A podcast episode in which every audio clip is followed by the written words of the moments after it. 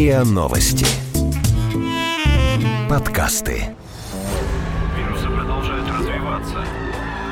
Мы слабится мы. Мы. Мы. Все. Все. Мы. Мы. Все. Умрем.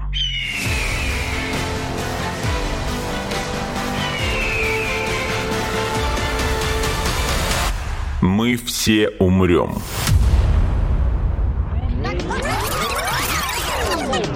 Но это не точно.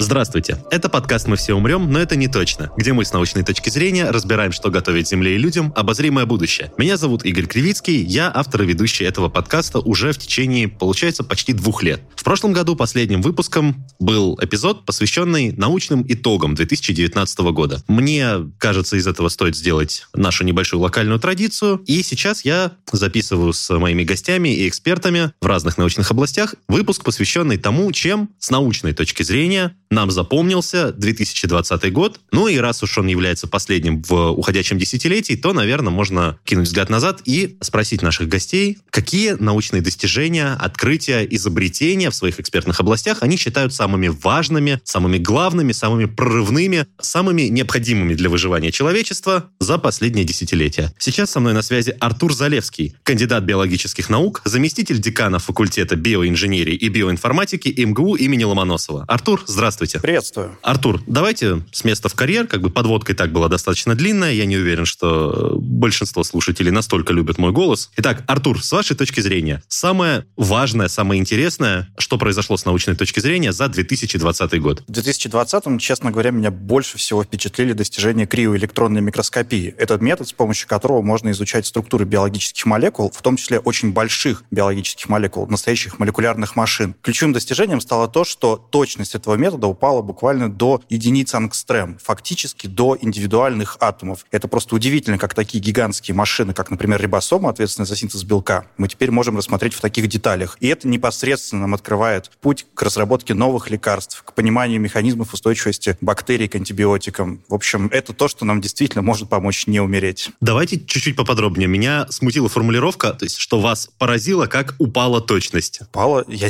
я не должен был сказать упала. Ну, в смысле, с разрешением структур, с некой их метрикой качества всегда сложно. То есть чем она меньше, то есть чем меньше разрешение, то есть 0,1 ангстрем, это прям вообще mm-hmm. супер, что-то будет запредельное, вот, тем оно лучше. Но когда мы говорим про числа, да, числа уменьшились, но mm-hmm. качество выросло. Так, а можно конкретных примеров? То есть какие, может, механизмы, процедуры, лекарства, другие исследования базируются на этом достижении, и каким конкретно образом это поможет нам улучшить качество нашей жизни и, возможно, продлить ее? Когда мы понимаем, как устроена биологическая молекула, будь это, опять же, допустим, биологические молекулы, которые принадлежат патогенным бактериям, либо вирусам. На самом деле, именно в случае вот последней нашей прекрасной пандемии криоэлектронная микроскопия, в том числе высокого разрешения, дала нам первые структуры, очень уже детальные структуры белков вируса, которые позволяют нам уже проектировать против них новые лекарства и даже вакцины. Самое главное, мы понимаем, как оно работает. Когда угу. мы понимаем, как какая-то биологическая система работает, то дальше мы ее можем либо сломать, особенно если это вредная для нас система, если это бактерия, если это вирус. Либо же мы можем понять, как ее модифицировать, что в ней еще нужно подкрутить, чтобы, допустим, с ее помощью синтезировать новые лекарства, чтобы сделать из нее некую полезную для человечества биологическую машинку. Но еще раз, чтобы это все делать, нужно в первую очередь детально, с точностью до атомов, понимать, как же оно работает. Что нам и дает криоэлектронная микроскопия высокого разрешения. Хорошо, а если говорить э, про больший промежуток времени, то есть сейчас заканчивается, ну, не только год, каким бы сложным он ни был, заканчивается целое десятилетие. Понятно, что ну, за 10 лет намного было больше прорывов в науке и в биоинформатике в частности. Какой-то один-два, с вашей точки зрения, может э,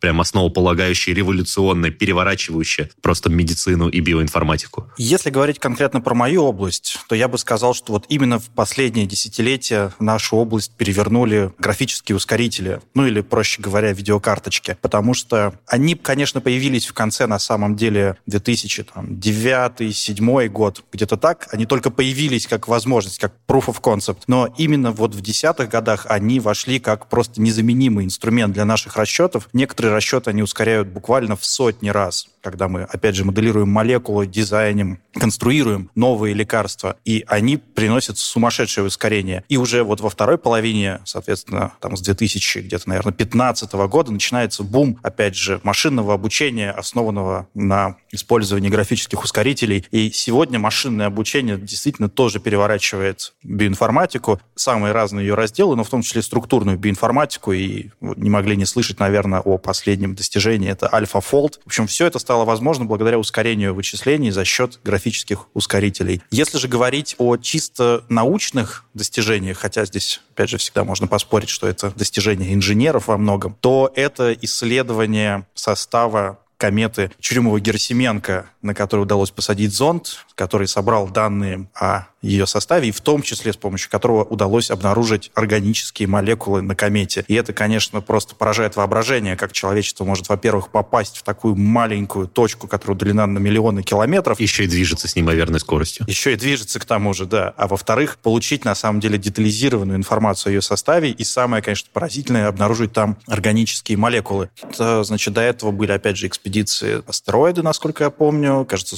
Хайбуса, космический аппарат Хайбуса, правильно говорить говорить. Но здесь я не ручаюсь за точность. Значит, опять же, с помощью различных спектроскопических методов, то есть удаленного исследования, зондирования, были высказаны гипотезы об их наличии. Но вот это тот случай, когда именно прямым экспериментом с помощью физических приборов вот непосредственно на объекте было обнаружено наличие, причем на комете, которая достаточно древняя, было обнаружено наличие органических веществ. И это, конечно, безумно. И вот буквально день назад, что ли, появилась новость еще, что в атмосфере Титана обнаружили очень необычные органические молекулы. То есть это просто расширяет наше понимание о том, сколько же всего удивительного в космосе и как, возможно, жизнь там распространена. Честно говоря, это вот один из э, тех научных моментов, который заставил меня задуматься о смене вообще области и, возможно, переключиться на астробиологию. Есть и такая область науки, к сожалению. Вот не так много групп в мире ей занимается, но мне очень хотелось бы, возможно, в какой-то момент тоже к этому движению присоединиться. Артур, огромное вам спасибо. Я желаю вам всего самого замечательного и как человеку, и как ученому в наступающем году. И, кстати, астробиология — это очень интересно. Я, если у вас получится сменить область, я с удовольствием приглашу вас в качестве эксперта в этой новой области на свой свой подкаст. Я подумаю, давайте мы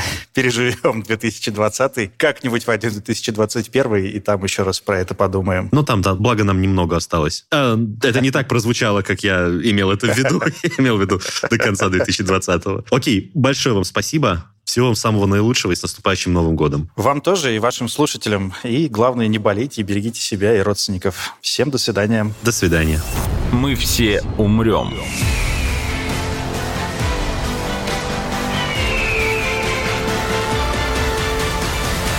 Но это не точно.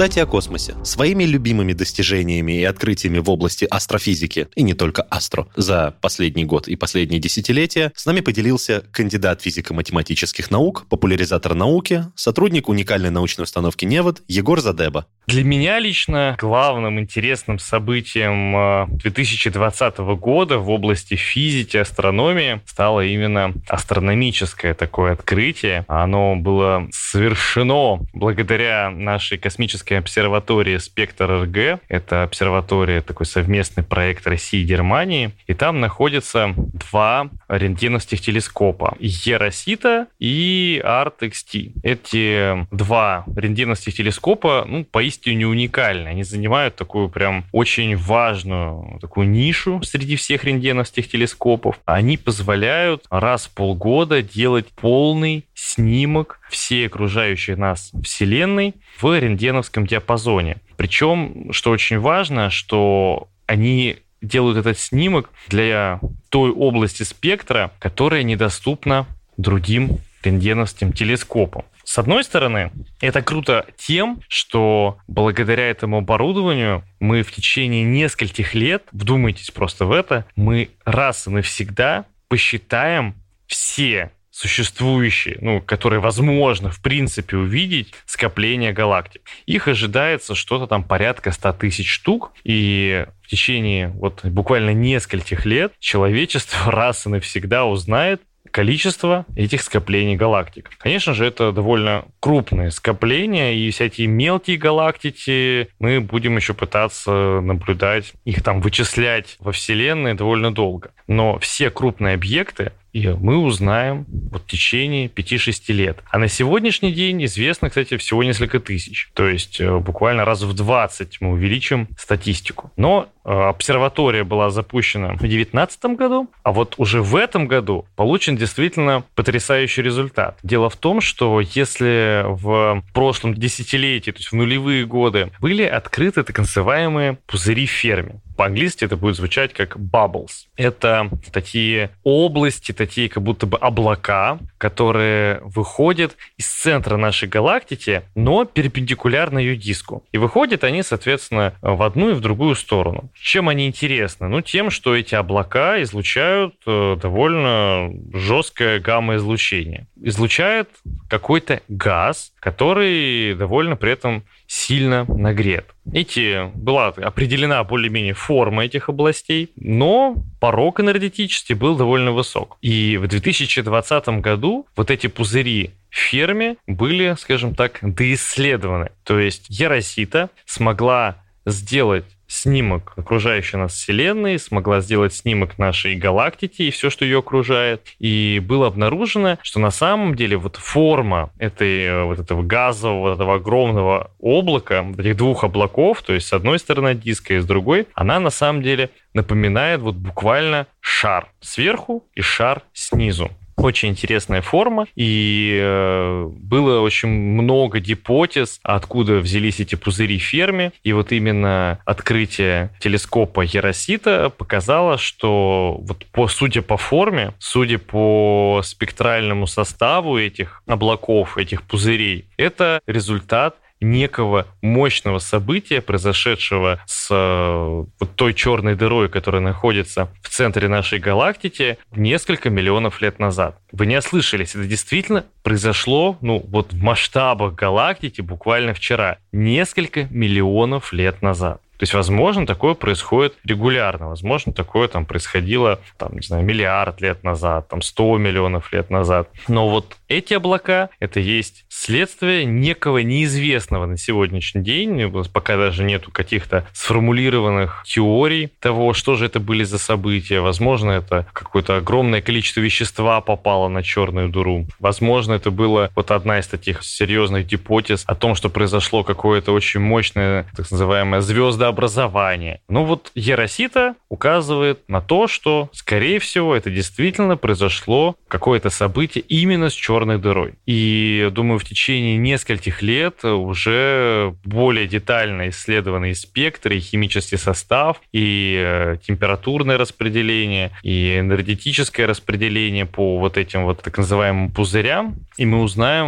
много нового про физику черных дыр и про то, как устроена наша галактика. Я думаю, это действительно очень интересное событие в мире науки. И главное, впечатляющее. Потому что вот мы вот буквально вот видим, как наша галактика пульсирует, как она живет, как появляются буквально вот такие свежие события. То есть мы видим, что буквально вот в истории нашей галактики произошло буквально вчера. Вообще 2020 год не был богат на супер открытие в области физики, и это, конечно же, в первую очередь связано, наверное, с тем, что научные коллективы работали в основном дистанционно, и только первые 2-3 месяца этого года действительно удавалось вести обычную штатную экспериментальную работу. А основные открытия, как мы знаем, это именно экспериментальное открытие. То, что делают теоретики, как правило, должны подтвердить экспериментально, и до тех пор, пока это не будет подтверждено, теория мало чего стоит. Одним из интересных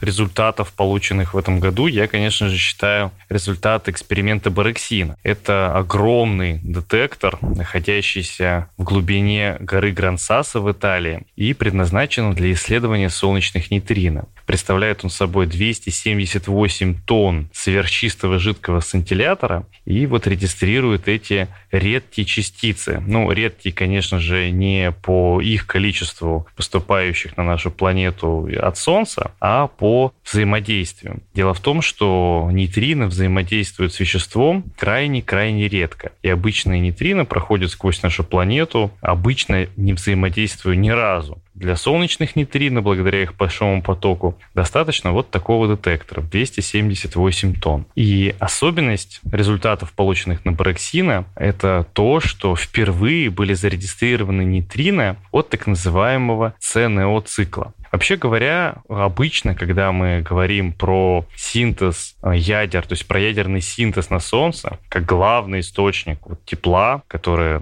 там появляется, генерируется и потом дарит нам жизнь на Земле, то обычно все себе представляют синтез следующим образом. Два протона столкнулись, один из них превратился в нейтрон, получился дейтерий, потом два дейтерия столкнулись, получился гелий и так далее. Но на самом деле одним из ключевых процессов на Солнце является и ЦНО-цикл. Это такой интересный цикл, в котором из углерода получается азот, из азота кислород, из кислорода обратно получается углерод. И вот в такой цепочке, она оказывается замкнутой, также образуются ядроделия. Это очень интересный процесс, и он был теоретически предложен уже 80 лет назад, но до сих пор никто не видел нейтрино, которые образовались именно в этом цикле. То есть от э, других процессов видели, а вот от этого цикла еще нет. И в этом году Брексин опубликовал результаты о том, что вот впервые нейтрино, образовавшиеся именно в результате вот этих вот цепочек ЦНОЦ, они впервые были зарегистрированы. Причина, почему эти нейтрино не регистрировали раньше, заключается в том, что энергия этих нейтрино довольно мала, а это означает, что придется строить детекторы с очень низким порогом. А низкий порог означает, что вы будете очень часто регистрировать различные шумовые события, те, которые имитируют нейтрино. И это довольно сложно отсеять такие шумовые события. Это требует сложной структуры детектора, э, чувствительной электроники. Ну и, конечно же, таких нейтрино просто банально сильно меньше, чем тех, которые образуются так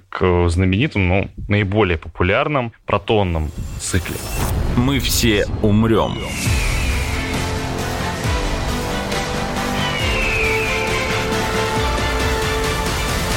Но это не точно.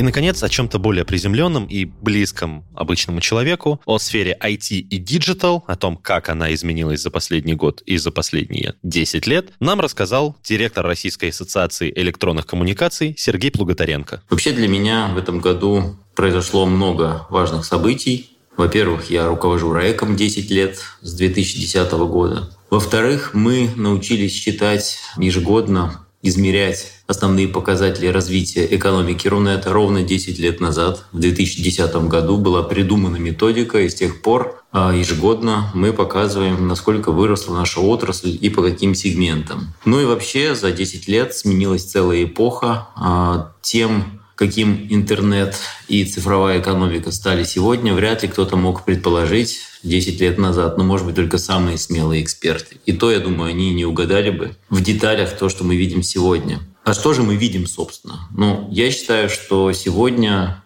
это избитая фраза, но это так. Интернет вошел во все сферы нашей жизни. Нет ни одного сегмента, который не был бы связан с цифровыми технологиями. Но не только интернет. Давайте не забывать о том, что большой рост потребления цифровых технологий произошел благодаря мобилизации, появлению мобильных технологий, удобных гаджетов, приложений, а, бесперебойно работающей сотовой связи. Все это стало возможным буквально несколько лет назад. И сегодня мы пожинаем плоды той цифровизации, в широком смысле этого слова, а, зачатки которой случились как раз в 2010 и чуть далее годах. Но еще важное событие произошло, которое в последние годы активно ворвалось в нашу жизнь, укоренилось в ней. Это мессенджеры. Почему я уделяю этому особое внимание? Ну, не потому, что у них есть какая-то социальная сила или политический вес. Хотя, да, временами считают эксперты, что именно это и есть пятая власть сегодня. А просто потому, что на самом деле мессенджеры такие, какими мы их видим сегодня, текстовые, видео, конференц-связь, на самом деле стали тем, о чем много лет назад говорили фантасты, когда рассуждали о том, каким будет человек будущего. Помните, они говорили, что человек эволюционирует настолько, что сможет силой мысли посылать сообщения любому человеку, находящемуся за тысячи километров. Ну, они говорили, естественно, о телепатии, а мы изобрели для того, чтобы достичь этой идеи, некие костыли в виде гаджетов, э, в виде приложений, мобильных сетей связи. Но все-таки мы добились своей цели. Мы можем в любой момент послать изображение, текст, видео любому человеку или даже неограниченному кругу лиц. И это действительно тот мир, в котором мы живем сегодня, и 2020 год является, наверное, пиковым по проникновению подобных технологий в нашу жизнь. Но Теперь немножко про 2020 год. Конечно, он самый турбулентный, самый сложный, но при этом одновременно очень интересный. Фактически в этом году мы все проходили проверку на прочность. Это не просто фигура речи, это действительно так, а, международные отношения, страны и государства, корпорации, гражданское общество, пользователи, определенные сферы экономики. Все, все, все это проверялось на прочность. И забегая вперед, сразу отмечу, что у меня гигантская гордость за нашу цифровую экономику и, как мы это называем, цифровой контур. Это экосистема компаний, которые создаются в России сервисы, которыми пользуются интернет-потребители.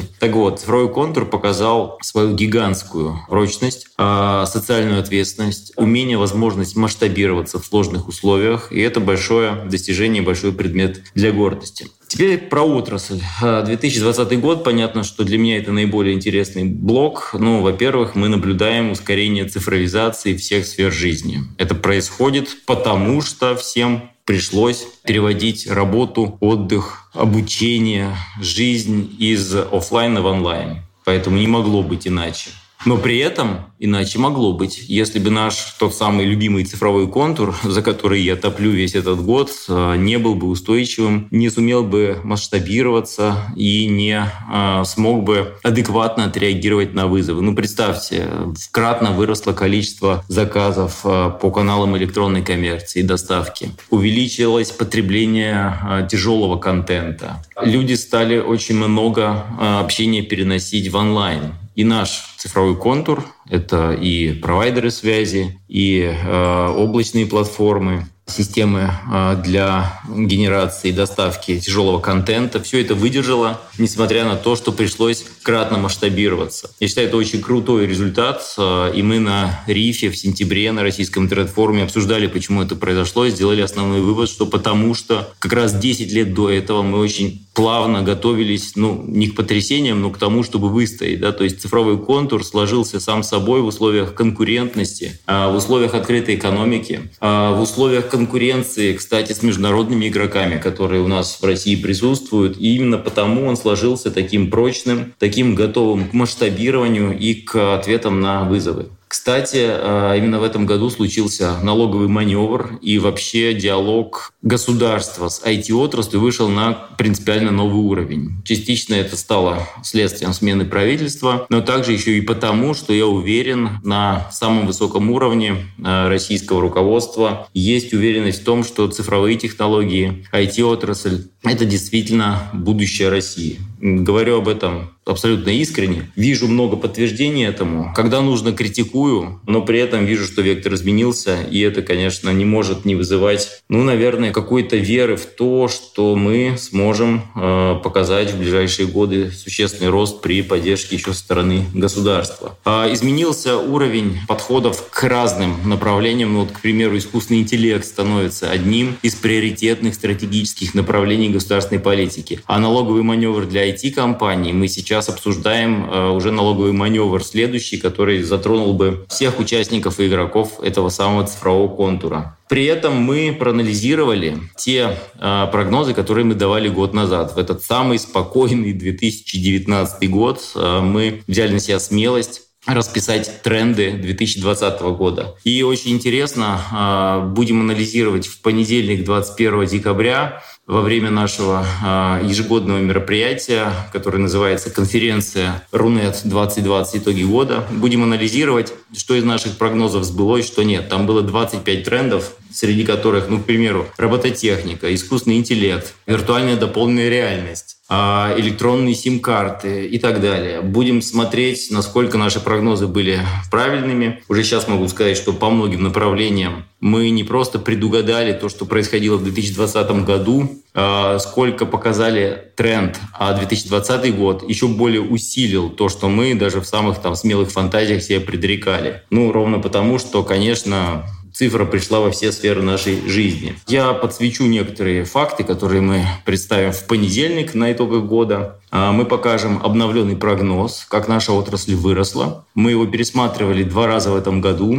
И по итогам года, скорее всего, покажем, что экономика Рунета вырастет на 15-16% а, в отношении к 2019 году, что, конечно, очень круто. Покажем, что именно пользователи спасли экономику своим потреблением, а, своей возможностью платить за те сервисы, которые они, может быть, раньше потребляли меньше в цифровом виде. И именно те сегменты, где сильна компонента пользователя, пользовательская, а не корпоративная, а спасли всю экономику Рунета в целом и показали вот такой мощный рост. Еще раз напомню, на 15% по итогам года вырастет экономика Рунета. Понятно, что остальные отрасли настолько не выросли. И третий короткий блок, но очень такой личный, это мои персональные итоги года. В 2020 году исполняется 10 лет, как я руковожу РАЭК, Российской ассоциации электронных коммуникаций. Все-таки это некая дата. В этом году я увлекся новым проектом, о котором уже сказал, это цифровой прорыв. Э, считаю, что у нас появился доступ к новому сообществу. Это не только программисты, не только кодеры. Это огромная армия IT-специалистов широкого профиля, порядка 100 тысяч человек уже у нас в базе данных со всех регионов России, которые готовы создавать цифровые сервисы, объединяясь в команды или оставаясь одиночками, дистанционно или физически присутствуя э, на площадке работодателя. И это интереснейший э, проект, э, за которым огромное будущее, потому что фактически мы можем говорить о том, что вот сейчас мы чувствуем некое сообщество IT-профессионалов, готовых объединиться на базе какой-то одной платформы для того, чтобы создавать сервис. Это очень крутой проект. Я уверен, что он нам принесет очень много хороших сюрпризов. Ну, это вот мои личные такие итоги. Они, конечно, очень сильно оказались переплетены с э, профессиональными а, интересами. Но так или иначе, вся моя жизнь строится вокруг технологий, интернета, цифры. Э, я лично смотрю с оптимизмом в 2021 год. Я, во-первых, верю в магию чисел и считаю, что 2020 и 2021 — это совершенно разные должны быть годы. Я очень сильно надеюсь, что Рунет будет сильным, что Россия будет сильной, что нам будет хорошо и комфортно в 2021 году, что останется тот драйв, а, который запустился в 2020, ну, идут все те негативные явления, которые были связаны у нас с этим годом. А технологии и цифра, я уверен, станут мощнейшими драйверами на пути достижения этого самого сбалансированного идеального мира. Пока это так, пока я буду в это верить, пока я буду на этом настаивать и буду это развивать. Это был подкаст «Мы все умрем, но это не точно». Подписывайтесь на наш подкаст на сайте ria.ru, в приложениях подкаст, в App Store и CastBox. Заходите, смотрите в Instagram ria, нижнее подчеркивание подкаст и присылайте свои вопросы на подкаст собака rian.ru. Вирусы продолжают развиваться. Мы. Мы. Все. Все. Мы. Мы. Все. Умрем.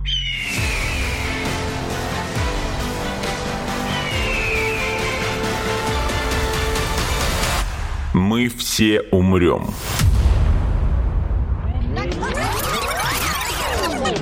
Но это не точно.